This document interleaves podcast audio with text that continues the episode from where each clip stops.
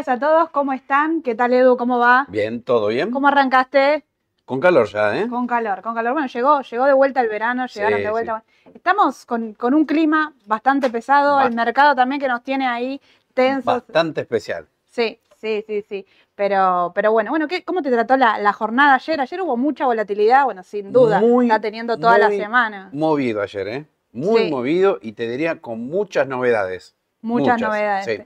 Son, son 10 días que no son para, para descanso. El mercado seguramente va a estar eh, pasando a precio todo tipo de novedades. Antes de, de arrancar, le vamos a mandar un saludo a Sole. Sí, no pasó nada puntual. Seguramente deben estar ahí preguntando en el chat. Sole eh, no se sentía muy bien en el día de hoy, así que vamos a estar acompañándolos para llevarles, como siempre, todas las noticias del mercado. Igual pueden escribirme, pueden escribirle a Sole directamente en las redes sociales, así que para, para seguir siempre informados. Bueno, y acá estamos con Edu, como siempre, para mirar todo lo que es el mercado, que no descansa nadie, ¿no? Hoy arrancamos con, con una noticia también por parte de la FIP, Exacto, el famoso dólar turista. el famoso sí, dólar tarjeta en este caso. Sí. Mira, si querés ya lo, ya lo podemos mostrar y arrancamos básicamente con, con el valor, ¿no? Tenemos el dólar tarjeta estacionado ahora en 9,48,60.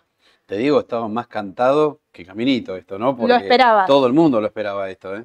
Lo esperaba. Sí, Bueno, sí, se esperaba. Y eso quedó con un aumento de eh, impuestos de arriba del 150%, 155 en este caso exacto, y lo deja de una manera más pareja a los dólares financieros. Sí. Un poquito, bueno, ver qué sucedió ayer con, con el dólar MEP, ¿no? Que el primer día después de las elecciones no arrancaba, no arrancaban los dólares financieros.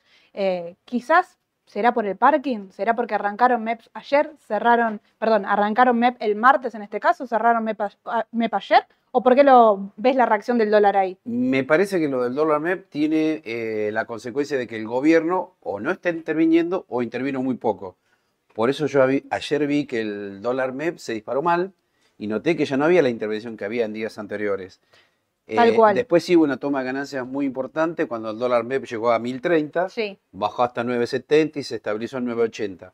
Pero me da la impresión que o no intervino o intervino muy poco. Mira, es como que un alrededor, poquito le soltaron la mano al dólar MEP. tal cual, tal cual. Y puede ser que continúe en esta dinámica de acá el cambio de gobierno, ¿no? Que Sí. quizás eh, no es algo que va a estar queriendo, o veremos, no va a estar queriendo controlar masa, puede ser estos, estos, estos días que nos quedan hasta el 10 de diciembre, bueno, veremos cómo se desenvuelve eso, pero sigue la brecha MEP contado con liquidación, ¿no? El contado con liquidación que venía atrasado, que tuvo su salto alrededor de la, de la una de- del mediodía, nosotros mandamos la alerta al WhatsApp con los valores del tipo de cambio, fue el momento pico, podríamos decir, de los dólares financieros, ¿no? Sí. Eh, y así todo, el contado con liquidación quedaba atrás y era más barato incluso para el mercado estar fuera del riesgo local. Es increíble lo que está pasando, ¿eh? Es increíble porque fíjate que ahora SSL está más barato que el MEP, cosa que hasta hace una o dos semanas atrás eso no ocurría. Y bueno, eso da la pauta que, bueno, la llegada a Milei hace que esté todo relativamente más tranquilo y haya cierta apuesta que las cosas quizás vayan mejorando en el futuro, entonces hace que la gente pueda traer dólares en vez de mandarlos.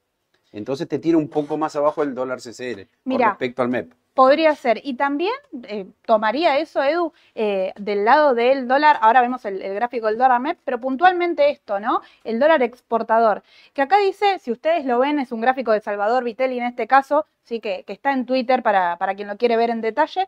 Eh, dólar exportador que está exportando 50 y 50, ¿no? 50 dólares oficial, 50 contado con liquidación, y eso le pone presión. Este, este tipo de cambio que aparentemente 70-30, como estaba en 525 hasta- antes de las elecciones, bueno, tenía su fecha culmine, ¿no? Su fecha de vencimiento el último viernes antes de las elecciones. Como primer medida, después de- del resultado, se implementó el dólar exportador 50 y 50 que va a seguir eh, estando de acá en adelante, que es un poco lo que le pone presión también al contado con liquidación, ¿no? Exacto. Exactamente. Así todo, bueno, tenemos eh, un, un tipo de cambio alto en este caso para el exportador, teniendo en cuenta cómo se viene manejando dólar soja 1, 2, 3, y es lo más alto que llegó en el transcurso de, de este año. Pero veremos si eso siguen siguiendo al, al contado con liquidación, que viene un poco más retrasado en este caso, ¿no? Exactamente. Sí. Y habías traído, Edu, el dólar MEP para que miremos. Claro, el dólar MEP, fíjate que acá en el gráfico se ve bien cómo venía contenido por las intervenciones del gobierno hasta hace unos días atrás, ¿no? Digamos antes de las elecciones. Y cómo de a poco se empezó a despertar. Y todo empezó, yo te diría, el martes, ¿no? El primer día hábil después de las elecciones. Fíjate el salto importante que ya pegó el, el martes y ayer se notó más. Ayer inclusive ya hizo un nuevo máximo el MEP, si Sí. lo ves, en el último mes, te diría, ¿no? Ayer, eh, como les decía anteriormente, tocó 1030, parecía que se iba más arriba y después vino una toma de ganancia, Achicó. un, achicó un poquito y cerró 980. Desde lo técnico, acá pueden ver que, bueno, nos da señal de compra el, el dólar MEM, ¿no? Con lo cual está la posibilidad que esto siga los próximos días subiendo, ¿no? siga subiendo un poquito más. Sí. Y es difícil, eh, siempre lo veníamos ar- charlando también antes incluso del resultado de las elecciones, pensar en un candidato que apuesta a una dolarización que el dólar se mantenga con tranquilidad, ¿no? Es difícil que el mercado lo mantenga de esta manera, teniendo en cuenta el salto que tuvo el, el dólar blue, por ejemplo, que inmediatamente después de las elecciones pasó los, los mil pesos, digamos, sin problema. Y cerró 1080 el dólar, Sí. ¿viste? Sí, Más sí, sí, arriba. más arriba. Eh, pero el dólar MEP puede seguir teniendo muchas, muchas operaciones. Pero en caso de, de- yo tengo liquidez hoy, Edu, Sí. te, te llamo, quiero dolarizar, me resulta alto el tipo de cambio, quiero buscar oportunidad, ¿te inclinás por el dólar MEP o por el contado con liquidación? Uy, qué difícil, ¿no? Yo me inclinaría por CCL más que Contado nada. con liquidación. Sí, contado con liquidación, que es para mí el referente de todo el mercado, ¿no? Eh, yo sé que los inversores chicos siempre miran el dólar MEP porque, bueno, es lo que uno puede comprar a través de un agente de bolsa. Sí, quizás está la alternativa. Bueno, ahora tenemos los CDRs. Si recuerdan, hace tres años atrás no todos los CDR tenían buen volumen, eran unos pocos. Ahora tenemos los, toda la, la gama de los CDR, mayormente tienen buen volumen. Podés elegir sector, tenés ETF también ahí, así que ahí está la posibilidad de diversificar con un contado con liquidación sin la, sin la necesidad de tener el riesgo argentino, ¿no? De tener una obligación negociable, no. Podés ir directamente con el contado con liquidación, con un CDR, hasta incluso conservador, ¿no? Sí, yo seguiría, como te decía, más que nada el CCL porque es el que siguen las empresas, los grandes inversores y es el que, bueno, marca un poquito el rumbo hacia dónde van después también los CDR y el resto de los activos, ¿no? Claro, perfecto, perfecto, Edu. Eh, y acá, bueno, un poquito lo que pasó también con, con la renta variable, pero antes que esto vamos a ver puntualmente la L30D, que antes de comenzar vi que estaban preguntando ahí en el chat si es tarde, si compramos, si no compramos, si entro para ver cuándo, a- hasta dónde lo, lo esperamos, Edu. Bueno, nos cansamos de recomendarlo las últimas semanas con Soledad. ¿Te acordás que, bueno, decíamos Sí. 23, 24, 25 dólares era un muy buen precio para comprar? Y bueno, con lo sucedido con Milei, este, esto hace que, bueno, haya más confianza, hay como una apuesta que las cosas van a ir mejor a futuro, vamos a ver, ¿no? Por ahí una expectativa positiva y eso impulsa todos los eh, bonos en dólares, más que nada, ¿no? Yo creo que son, como te decía, más que nada bonos en dólares, no tanto los bonos en pesos, ¿eh? Sí, fíjense acá las resistencias que, tiene marcado en el gráfico. Primero 32,50 aproximadamente, que a corto plazo estamos hablando casi de un 5%, así que quizá quien quiera esperar puede esperar que sucede en ese valor. Si pasa, iría directo a los 35, que de los precios actuales a 35 dólares, estamos todavía. hablando de un 12%, así que fíjense si no tienen recorrido, y estos no son incluso los máximos de los bonos, sí, eh, de este año, pero no los, más, los máximos históricos, ¿no? Sí. Yo creo que al inversor, por lo menos al grande, le gustó este Milei quizás más pragmático eh, y gusta cuando dice que, bueno, va a bajar el déficit fiscal, eh, bueno, vamos a ver si cierra el Banco Central, eso está por verse, pero bueno, quiere resolver el tema de las LELIC, quiere unificar el cepo, quiere eliminar el cepo cambiario. Después, bueno, viste que ahora salió que quiere privatizar IPF, la TV pública. Sí, hay, hay un montón de novedades que Hay está muchas haciendo novedades que, positivas que hacen que, bueno, haya más confianza, ¿no? tal cual, y que el de mercado plazo. responda. Eso es el, el salto que vimos en el mercado el primer día, más la diferencia que tuvieron en, en las elecciones y por eso responde de esta Mm. manera. Ahora, a tener cautela, ¿no? Porque vamos a estar analizando también los gráficos en dólares de eh, las acciones argentinas, que sí, tuvieron un saldo el primer día, pero después en dólares se fueron pinchando. Sí. Entonces ahí a estar atentos porque sí, ayer subieron mucho en dólares, en perdón, en pesos, pero subió el contado con liquidación. Sí. Entonces, a estar eh, atentos ahí de que no estar comprando una acción que incluso en el exterior y en dólares da venta, ¿no? Y no quedarme a contramano con eso. Eh, pero tocaste un tema súper importante, Edu, que es el tema de eh, las LELIX, qué pasa con todo lo que es plaza en, en pesos, deuda y demás. Sí. Un poco ahí para, para sondar en, en detalles, ¿no? Porque salió una noticia esta semana que el Banco Central, el perdón, que los bancos privados cambiaron parte de las LELIX por pase, renovaron únicamente el 40%, y más que nada porque las LELIX caía su renovación después em, después de, este cambio de gobierno, ¿no? Sí, son muchas las medidas que va a tomar Milei cuando asuma y él mismo lo dijo que la más importante y la primera que iría a atacar es el tema de las LELIC, porque ahí está el gran problema. Fíjense que hay una especie de bomba de tiempo ahí que hay que solucionarlo rápido y como dijo Milei, primero está ese tema y después vendrá el tema del cepo cambiario, el tema de la inflación.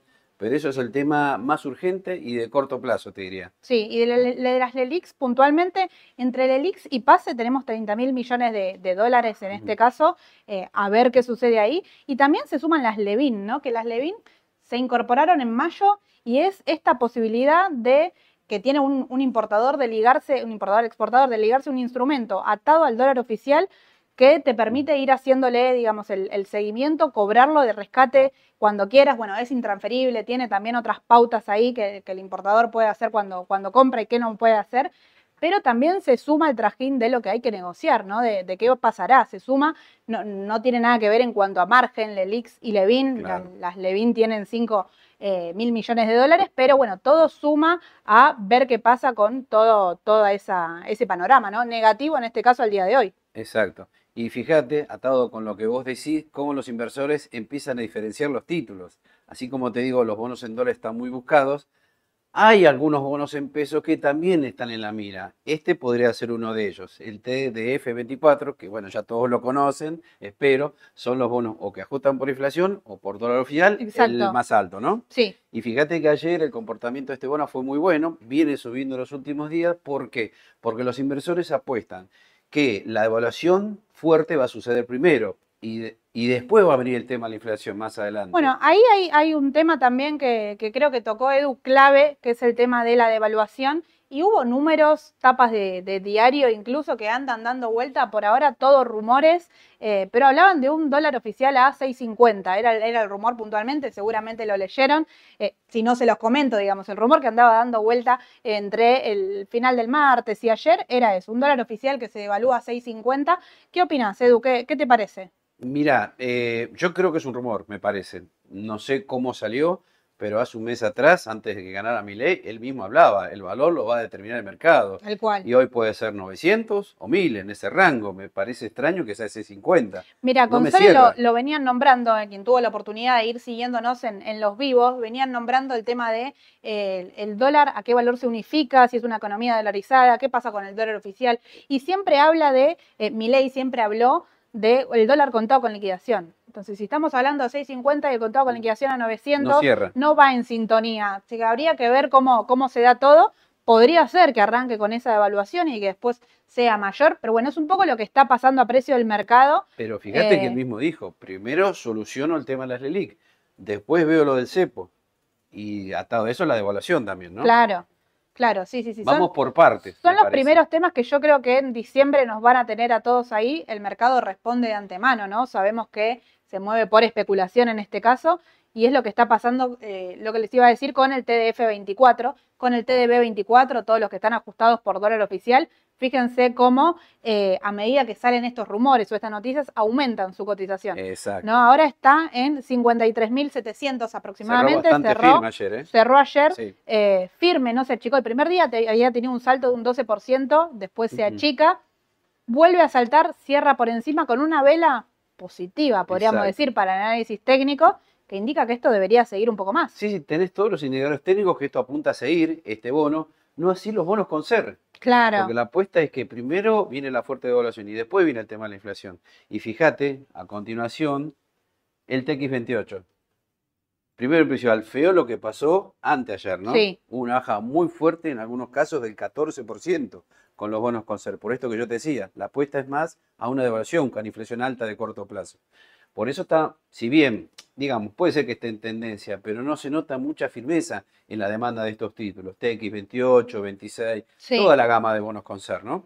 Sabés que antes, eh, Edu, quería aclarar también el tema del bono dual, porque siempre hablamos de que te cubren de una devaluación y demás, que hay un poco de eso que ya está pasado a precio, ¿no? Tenemos un dólar oficial que ronda los 360, 370 con las micros devaluaciones, vamos a ver día a día, seguramente se va renovando esa cotización, pero eh, el bono dual y el bono dólar linked ya está pasando a precio un dólar oficial, podríamos decir, de 540 aproximadamente. Eh, entonces, hay un poco de esa posible devaluación futura que ya está pasado a precio y hay que ver con la noticia cómo reacciona el mercado y si cumple esta famosa frase ¿no? que, vos decís que, que vende con la noticia. Exacto, exacto. Igual lo vuelvo a aclarar por enésima vez, como decimos Sole. Son apuestas de corto plazo. No sé de mediano y largo. Exacto. Porque a partir del 10 de diciembre, ahí vamos a ver qué pasa con las LELI, qué pasa con estos bonos.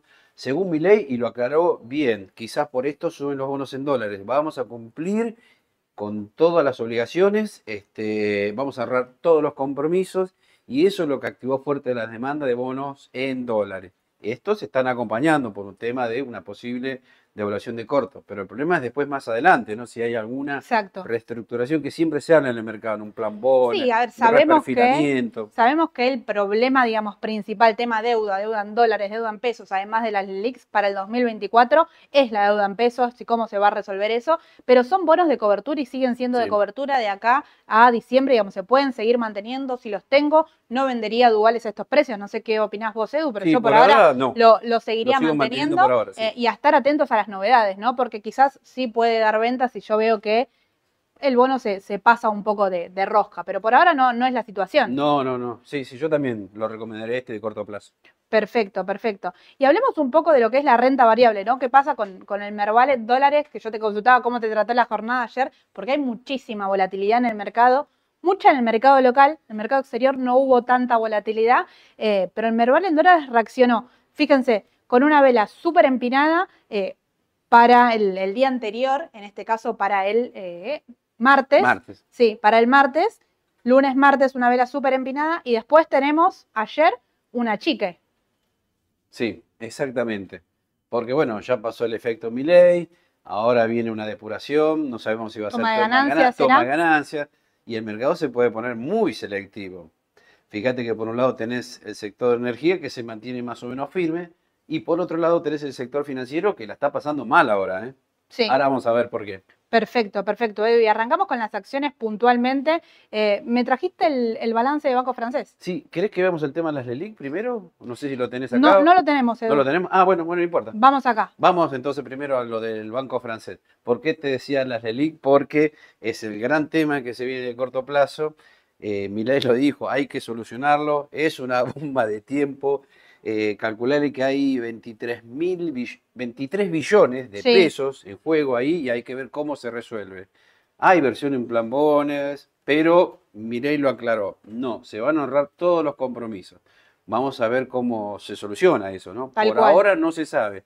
Así que bueno. Día a día nos eh, mantienen a todos alertas y es un poco claro. cómo está reaccionando eh, el mercado, ¿no? Vamos a ver cómo están reaccionando las acciones y los bancos puntualmente, que son los mayor afectados de, de esta, de esta noticia, o pueden salir afectados o no. Vamos a ver cómo se da. Claro, ¿por qué te digo lo de las LIC? Porque el banco, en el comunicado que emitió, eh, cuando emitió todo el balance, aclara que tiene ahora más LELIC.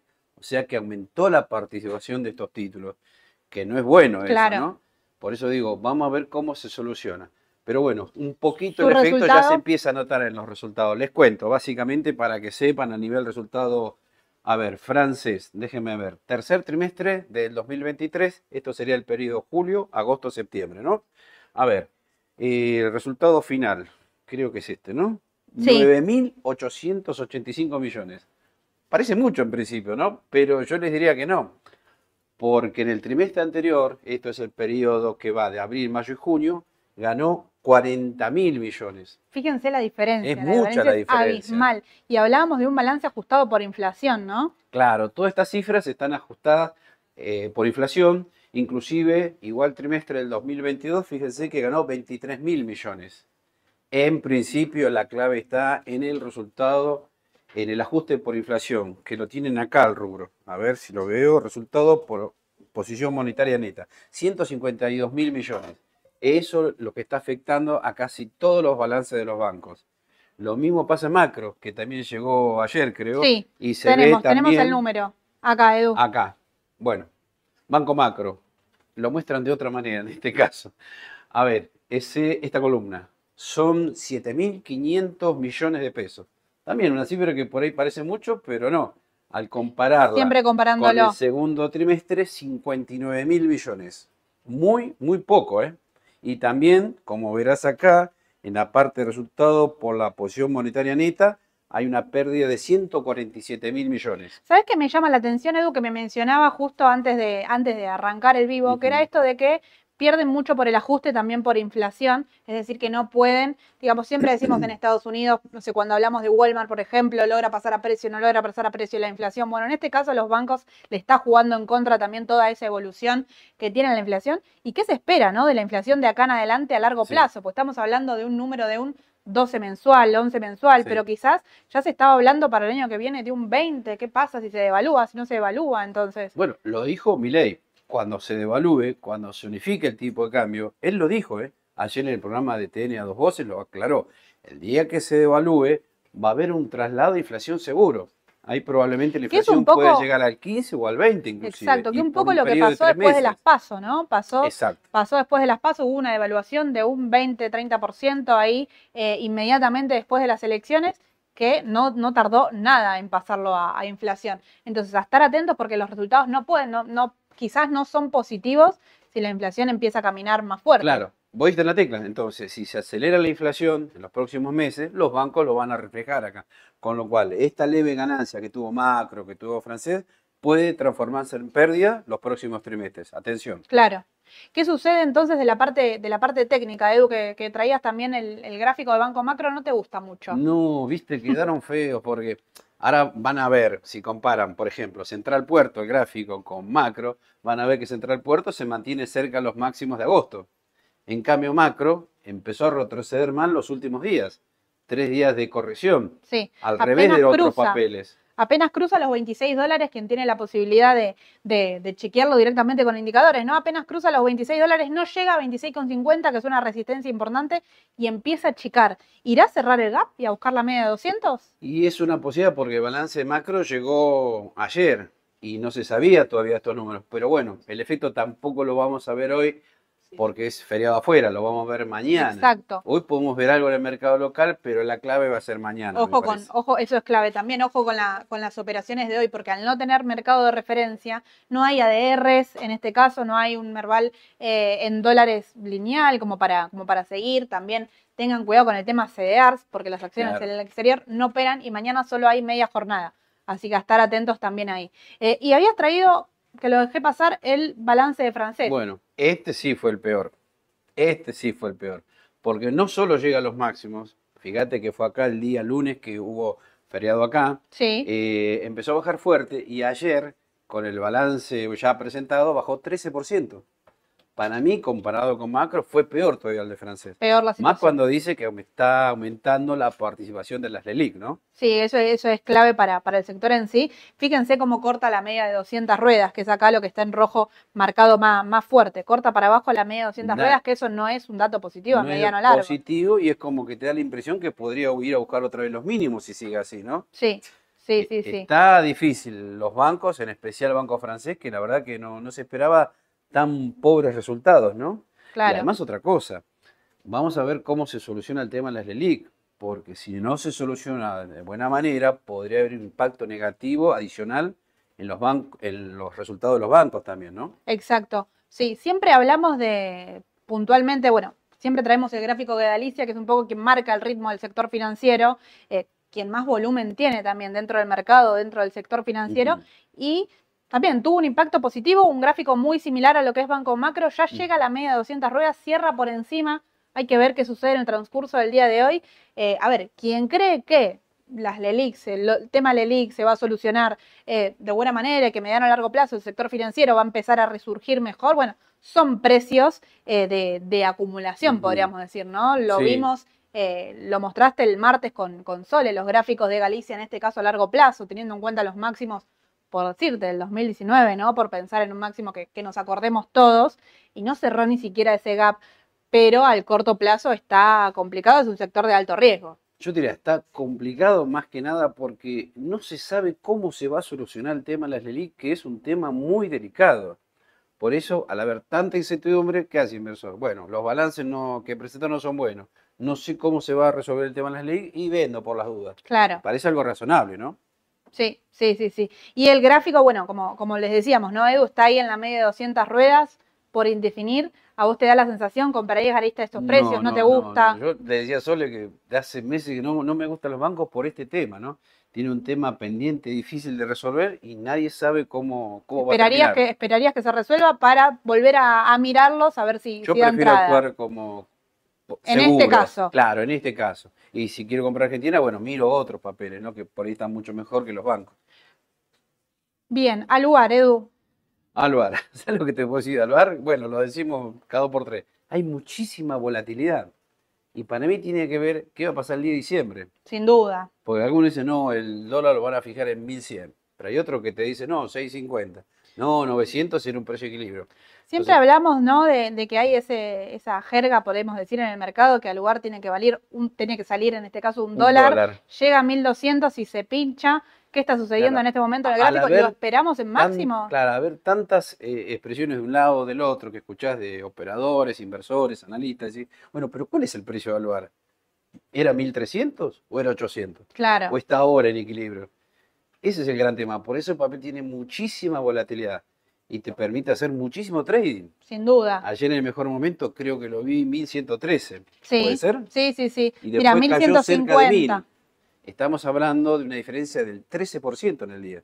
Es muchísimo. Sí. Los que tienen la posibilidad de ver al lugar, en este caso con, con el gráfico de las velas japonesas, que son esas cajas de color que les aparecen en rojo o en verde, fíjense que le- les va a aparecer la vela con mucha sombra. ¿sí? ¿Qué quiere decir esto? Van a ver una raya arriba, el cuadradito abajo y otra raya abajo. Este tiene, esto marca sin duda la volatilidad que hay en el mercado, ¿no? El máximo que toca en el día y el mínimo que toca y va a buscar, eh, bueno, como decís, sí para hacer trading, pero a tener paciencia si estoy buscando activos de cobertura Claro. eh, o cualquier otro, otro tipo de, de instrumento, ¿no? Quizás si tengo los 800 es bueno, mantengo a ver qué pasa, pero no está mal tomar ganancia estos valores tampoco No, si, no, sé, si no soy importador, si no lo tengo por algo puntual, si lo tengo para hacer una ganancia de 800 a los precios actuales, estamos hablando casi de un 20%. Claro, digamos, para el corto placita está muy volátil. Ahora, quizás para el que quiere entrar ahora, bueno, hay señales positivas. Fíjate que cortó el MACD. Sí, Hay una señal de compra acá. Y después, fíjate que las medias de 21 barra 42 se mantienen intactas. El papel está respondiendo. O sea que tendencia de mediano y largo plazo está bien. El tema es el corto, como siempre, ¿no? Prepárate porque acá puede ir a 1200 hoy, bajar a 1000. Eso es lo que no se sabe bien, el Tal corto cual. plazo. tal cual. Y después tenemos, bueno, Cresud. Cresud en dólares en este caso, también, ¿no? Un, un salto importante, achicó. Claro, ¿sabes por qué lo traje Cresud? No lo sigo mucho, pero me llamó la atención que es el único que hizo un máximo respecto del mes de agosto. Cosa que no lo vi en ninguna DR, por eso me llamó la atención. Por eso lo traje y veo que el gráfico está bastante bien, ¿no? Mira, Venía súper lateral. mira, acá tenés los máximos. Bueno, fue, no, no sé si una marcada esto, ¿no? Pero fíjate que base cierre es la primera vez que marca en los últimos días un, un valor más alto, ¿no? achica. Puede usar como, como resistencia estos valores, ¿no? Que estamos hablando casi de unos 8,50, si, Claro, esa, uy, perdón. si mal no estoy mirando. Eh, ahí está, puede usar como, como precio de soporte a ver qué sucede ahí, en este caso con Cresud. Sí. Porque la chica y la toma de ganancia, bueno, veremos hasta dónde se da. Si es el, el cierre del gap, yo lo veo quizás frenando en esos valores. Algo que pase, algo puntual, Sí. podría frenar en, en esos valores, pero bueno, venía con un gráfico súper lateral. Sí, sí, sí, pero me llamó la atención por el hecho que hizo un nuevo máximo en lo que va del año, ¿no? Por eso, por eso lo, lo- lo traje, fue la única, me parece, ¿no? Tal cual, tal cual, Edu. Y hablábamos recién de Central Puerto, ¿no? Que es un gráfico totalmente diferente a lo que vimos de eh, el sector financiero en este caso. Es un gráfico muy parecido, la parte final, a lo que está haciendo IPF ahora alrededor de los 15 dólares, ¿no? Central Puerto Sí. está reaccionando de manera similar ahí en 770. Claro, lo, lo traje para que vean eso, la diferencia que hay entre el sector energético y el sector financiero. Fíjense en cómo Central Puerto, acá la zona de 7 dólares con 50 aproximadamente, bueno, va a buscar ese valor y se mantiene cerca. Eso está demostrando fortaleza. Vamos a ver si lo supera también, ¿no? Eso no lo sabemos todavía, pero por lo menos está firme el papel. Siempre mirándolo en dólares, ¿eh? Tal no cual. se olviden. Ahora sí, lo que sí, para entrar, si yo quiero entrar, para quedármelo, para largo plazo, Mm. quizás es mejor, no sé, tengo los dólares en el exterior, estoy buscando un activo argentino que quiero comprar para largo plazo y aprovechar. En este caso quizás es mejor esperar que pase, ¿no? Estos Exactamente, 770, yo esperaría eso, sí. que pase o que achique, ¿no? A ver qué, cómo se desenvuelve, pero estamos comprando ahí en una resistencia súper marcada. eh, Entonces, no es un, buen momento, también no, no, está bueno entrar en esa desesperación de Argentina voló, bueno, ¿qué compro? Bueno, esperemos, hay una toma de ganancia, ¿no? Creo que es mejor analizar el, todo, más si quiero un activo para mediano o largo plazo.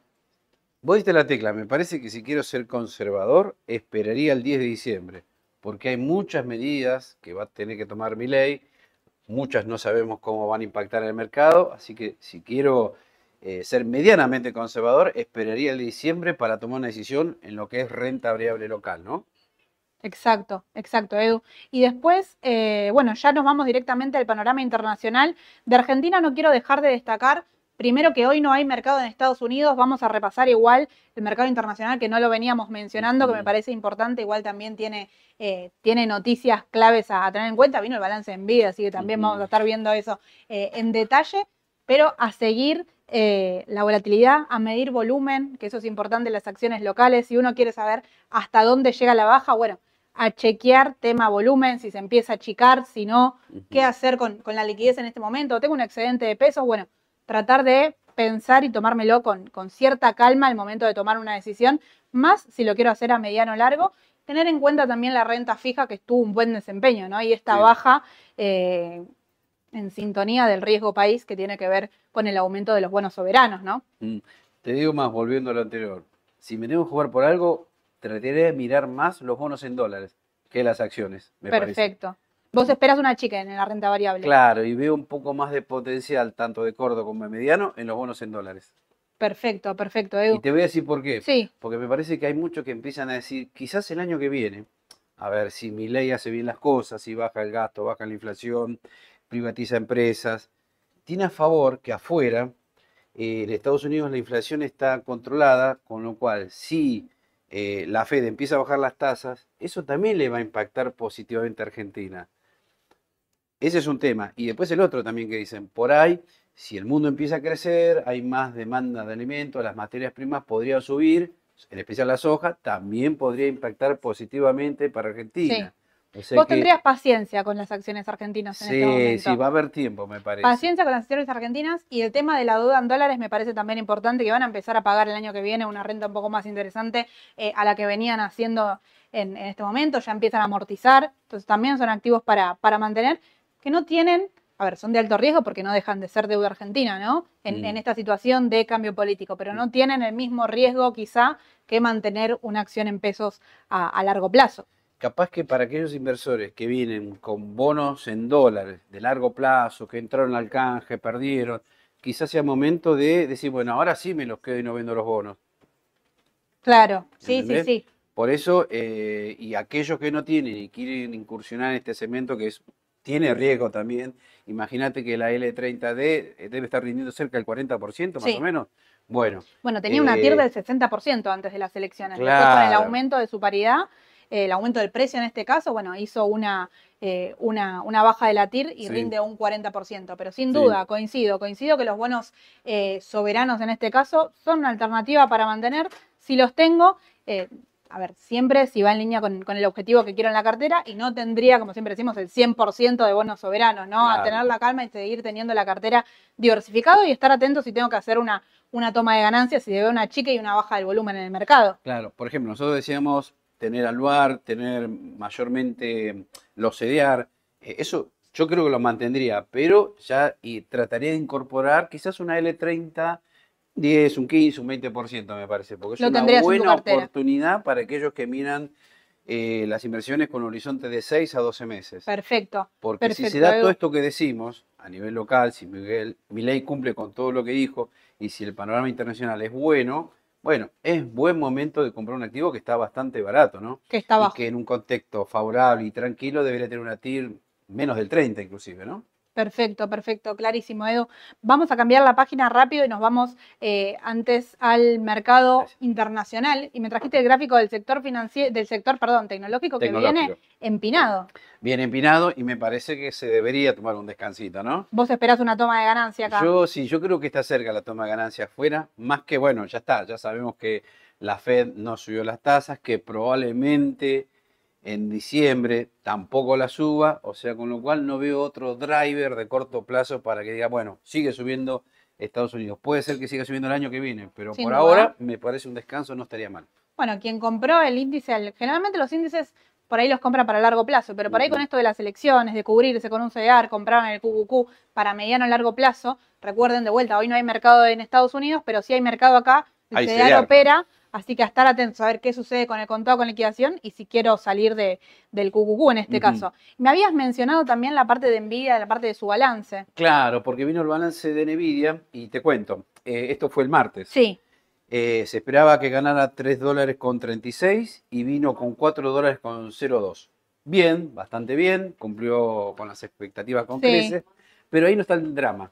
El problema está, me parece, eh, en lo que dice la misma empresa. Fíjate que ya hace unos meses habíamos hablado del tema China. Viste que China no anda bien, se sigue desacelerando. Bueno, en Nvidia, eh, sus ventas hacia China representan el 22%. Si estamos hablando de una desaceleración de su economía, puede sufrir un poco la empresa en cuanto a ganancias. Así que eh, no sé si es buena opción en Nvidia de en corto este plazo, momento. porque en estos niveles yo creo que está un poco caro inclusive. O sea, el tema de China. El tema, ¿te acordás que habían vendido también eh, algunos de sus directores, sus, dueños originales, ¿no? Eso tampoco gustó.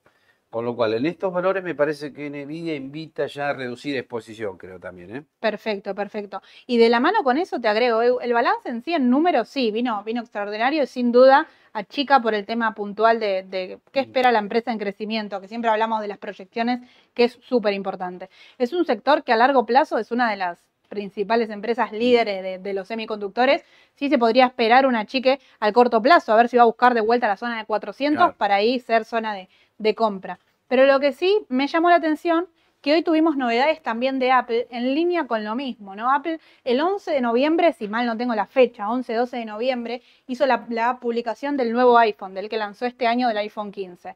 Eh, luego, en, en esos primeros días son los días que Sí. Apple más sale a vender Sí. y más ganancias tiene que recibir. Bueno, en esa brecha de, de días puntualmente, Apple tuvo una caída de sus ventas un 4% en relación a lo que vende generalmente el año anterior. Y comparándolo con lo que vende Xiaomi, con lo que vende eh, lo- los teléfonos chinos en este caso, bueno, Xiaomi ganó un 40% en relación con el año anterior. Entonces, en esta comparativa sí, es el trimestre más importante Sí. Esta parte final del año es lo más importante para Apple y el próximo balance es quizás siempre el más relevante Claro. porque pasa un poco a precio la- las ventas navideñas, las ventas después de el, el lanzamiento del nuevo dispositivo, pero también, ¿no? Hoy tenemos esta noticia negativa que en China no está, eh, no está yéndole de todo bien en, en esa parte y también, ¿no? Está ahí nomás de, de los máximos y mostrando quizá que puede empezar a, a dar venta. Sí. Además, fíjate, tremendo recorrido que hizo, ¿no? Sí. De 165 a 191, me parece que invita a salir o a tomar ganancias. Por a tomar menos, algo ¿no? de ganancia a corto plazo. A ver, es una empresa que a mí me gusta para, para tener en la cartera para largo plazo. Es una empresa que paga dividendos. No es una de las que mejores paga, pero sí viene cumpliendo siempre con, con sus dividendos y es líder de- del mercado, ¿no? Porque está, es la que más pondera el Sí. QQQ, es la que más pondera el Standard Poor's. Así que desde ese lado es súper importante. Em, pero bueno, el corto plazo invita también a salir un poco, al igual que, que el QQQ. Estaría más a la defensiva con el sector tecnológico. Claro. Y en cuanto a oportunidades, ¿no? Porque siempre charlamos, en este caso le trajimos dos de venta, eh, pero bueno, ver los precios que está puntualmente la- las acciones de, de consumo masivo, ¿no? Que son las acciones defensivas que generalmente cuando achica todo lo que es el sector tecnológico, Esta se mantiene mejor. el consumo Claro. masivo se mantiene un poco mejor. Y bueno, ¿qué sucede también con, con el petróleo? ¿no? Para mencionar ahí a la pasada, ¿qué sucede? Exxon no está rompiendo la- la- el soporte de los 100 dólares, así que a tener en cuenta también las acciones exterior, porque por ahí hay que hacer una pequeña rotación antes de eh, determinar el año o no, o me la quedo hasta el balance. Bueno, veremos cómo, cómo se da todo. Bien, perfecto. Perfecto, Edu. ¿Qué nos Avanzamos queda? entonces. Uh, ya estamos. terminamos? Bien. Avanzamos Pensé que no iba a entrar todo. trajimos un montón de información, tema Lelic, la tarjeta. Sí. Hoy tuvimos con, con todo. Eh, Marcelo, tiene dólares físicos para ingresar en un broker para comprar y diversificar en instrumentos. ¿Es un buen momento para hacerlo? Eh, mira, yo miraría puntualmente en este caso, yo creo que sí, que sin duda es un buen momento para hacerlo. No sé si coincidimos, Edu, es eh, el momento de ver la brecha, ¿no? De qué pasa con el MEP y el contado con liquidación, que no siempre sucede eh, Mm. en Argentina esta situación de que haya un 1% de diferencia entre ambos o hasta incluso negativo y te salga más barato llevarte los dólares al mercado de Estados Unidos, ¿no? Claro, ahora se da Eh, la paradoja que el dólar CCL está más barato que el MEP. Para aquellos que lo querían hacer, ahora es el momento porque estás comprando un dólar más barato y cuando vayas a Estados Unidos es como que tendrías más, más dólares. Tenés más cantidad de dólares. Que Claro. siempre lo que sucede es al revés, ¿no? Que uno sale de acá con una brecha del 3 o 5%, perdiendo cantidad de dólares, quizás recuperando el momento que vuelvo. Bueno, en este caso es un momento óptimo para esos dólares que los quiero invertir a largo plazo. A ver, y en Estados Unidos siempre nombrás el, el TLH en este caso, ¿no? Claro. Si busco un activo súper conservador Sí. a largo plazo, bueno, podría ir por ahí. podría ir por ahí porque, lo volvemos a repetir, para el año que viene el mercado por lo menos espera que la inflación esté totalmente controlada. Ahora debe andar el objetivo en el 3% anual, me parece. La Fed lo estipuló en 2%, pero las tasas estarán en el 5%. Es una tasa real muy positiva. Así que lo que se especula en el mercado es que a lo largo de todo el 2024 esa tasa posiblemente empiece a bajar lentamente como suele hacer la Fed. ¿no? No digo de un saque, de poquitito. un Sí, así como, así como la fue subiendo, ¿no? Porque llegar al Claro. 5% le llevó su tiempo, que fueron aumento del 0,25. Tuvimos un aumento drástico de 0,75, sí había 0,50, pero bueno, de a poco se llegó al 5%, que es una tasa prácticamente récord para, para Estados Unidos, y una inflación que Powell sigue mencionando, ¿no? Que sigue siendo el el objetivo llevarla al 2%. Quizás yo espero de- desde la tasa de interés, no sé qué opinás vos, Edu, que a mitad del año que viene, ya acercándonos a fines, Mm. por ahí se empezaría a reducir un poco. Yo creo que sí, para mí no lo va a decir, pero ya estaría casi contra la inflación, me parece a mí, ¿no? Te da la sensación. Sí, con lo cual yo creo que la va a bajar. Y bueno, si baja eh, el rendimiento, te sube el precio. Es inversamente proporcional, ¿no? Con lo cual hoy el TLH, que es el ETF de bonos del Tesoro a 10 años, que está más o menos 100 dólares con 50 aproximadamente, tendría que ir subiendo mucho más. Recordemos que hace un par de años llegó a valer 170 dólares, Sí. ¿no? Cuando la tasa estaba por el piso. Bueno, tocó mínimos. Cuando lo arrancaste a mencionar, estaban Claro. mínimos 2018, de 2017, eh, alrededor de los 93, 95 Sí. dólares. Ahora ya está 100 dólares, Ya, pero está- igual ya tiene. subió, te diría, un 7% en menos Sí. de un mes. ¿eh? Así que yo creo que otro saltito se espera para las próximas semanas, no en el corto plazo. Porque viste que los bonos de tesoro van tranquilos. Claro. No, es que suben 5%, tiene una suba No, no es un diaria de activo medio por conservador para ciento, comprar y uno. mantener para, para largo. Pero todavía no es tarde, eso es importante. Por eso, en este caso te diría que sí, es una buena opción. Y aprovechar la brecha. Sí. Perfecto, Gastón. ¿Cómo ves Transener y Come, Edu? ¿Te gustan, no te gustan? Lo veo planchado, no, no, no tiene ningún atractivo por ahora, salvo en el caso de Transener que haya un aumento de tarifa, que es otra cosa que también va a ser mi ley, se deduce de sus palabras. Tarde o temprano se van a recomponer el precio relativo de muchas cosas, ¿no? La nafta, el, el tema de las comunicaciones y bueno, electricidad, gas. Bueno, si eso ocurre, sí, Transener podría verse beneficiada, pero por ahora no parece. Y Comercial Plata, Tampoco. No te convence, no irías por ahí. atractivo por igual ahora. veo que no te están gustando mucho la, la renta variable hoy por no, hoy. no, es como que ahora me siento quizás más seguro con una ley 30D o con un GD también, que son recomendables. Perfecto, perfecto, Edu, clarísimo.